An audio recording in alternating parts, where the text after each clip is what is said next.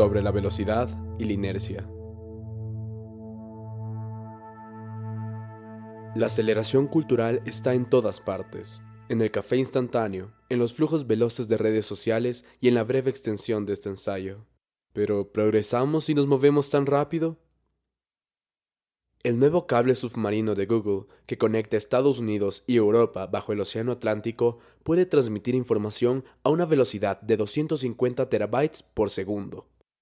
Según Google, esto es suficiente para transmitir todos los documentos de la Biblioteca del Congreso de Estados Unidos, una de las más grandes del mundo, tres veces cada segundo.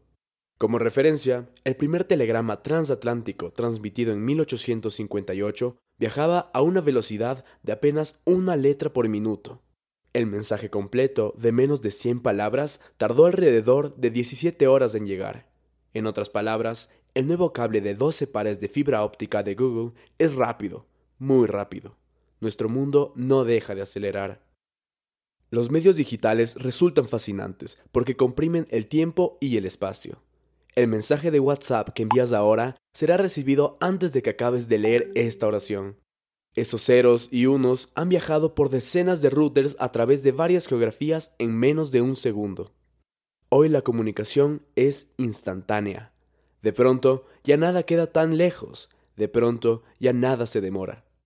Podríamos decir con seguridad que la causa de esta aceleración es el desarrollo tecnológico, pero no cualquier desarrollo, sino es auspiciado por los intereses del capitalismo global que persiguen la eficiencia, la productividad y el crecimiento.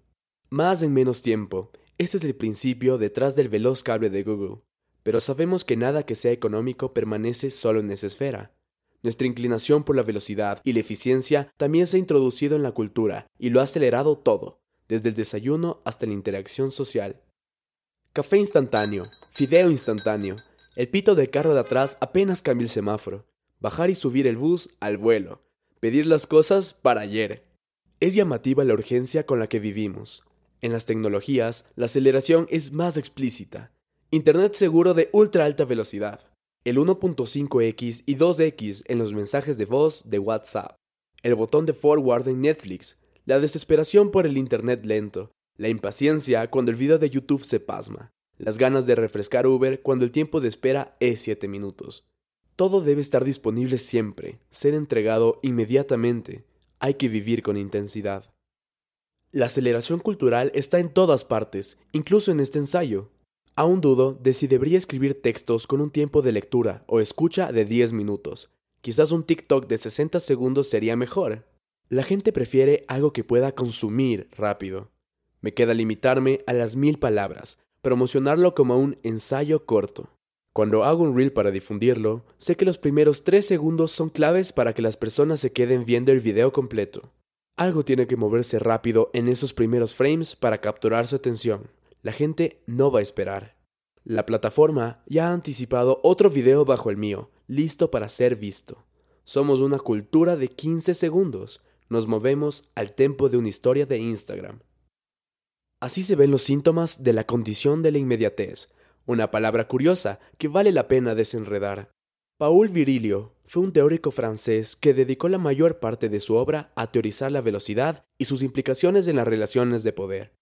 En su libro Polar Inertia, Virilio ofrece una reflexión bastante provocadora sobre las tecnologías y la velocidad.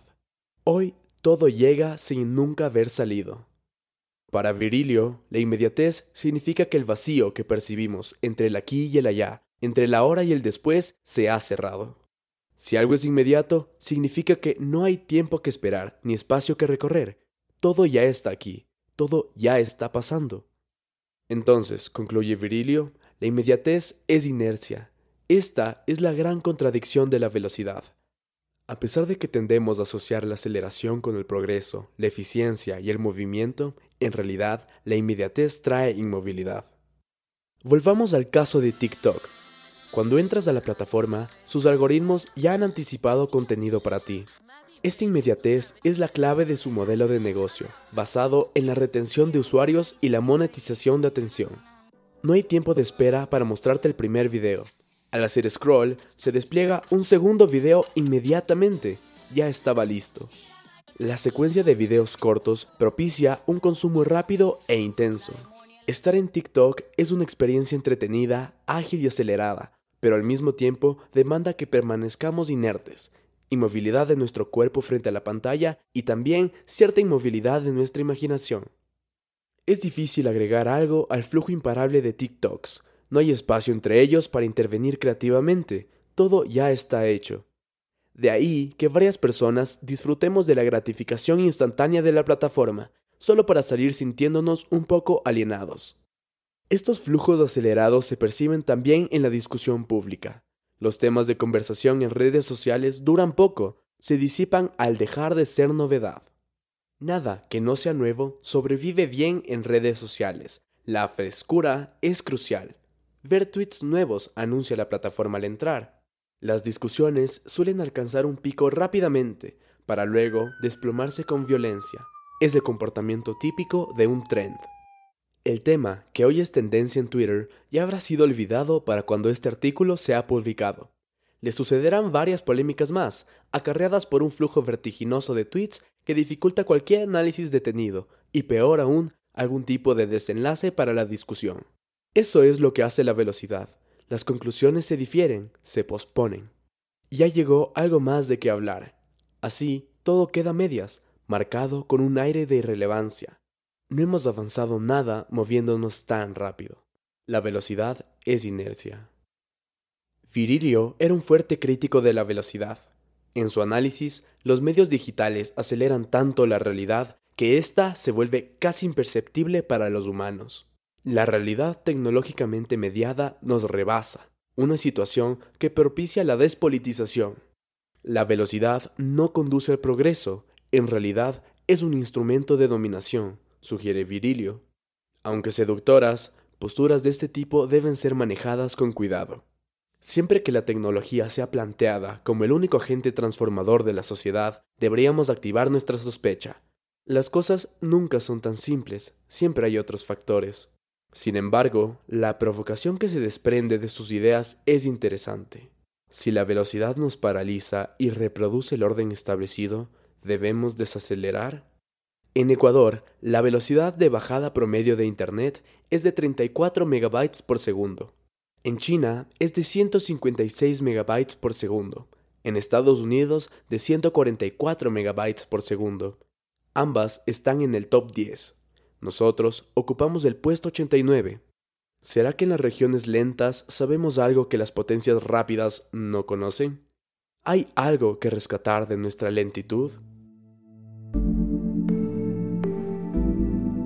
Este ensayo fue escrito por Luciana Muselo para Radio Cocoa. Narración y diseño de sonido por Joaquín Merino. Gráfica y animación por Carla Torres. Este proyecto cuenta con el apoyo de los grants de producción creativa del Decanato de Investigación de la Universidad San Francisco de Quito.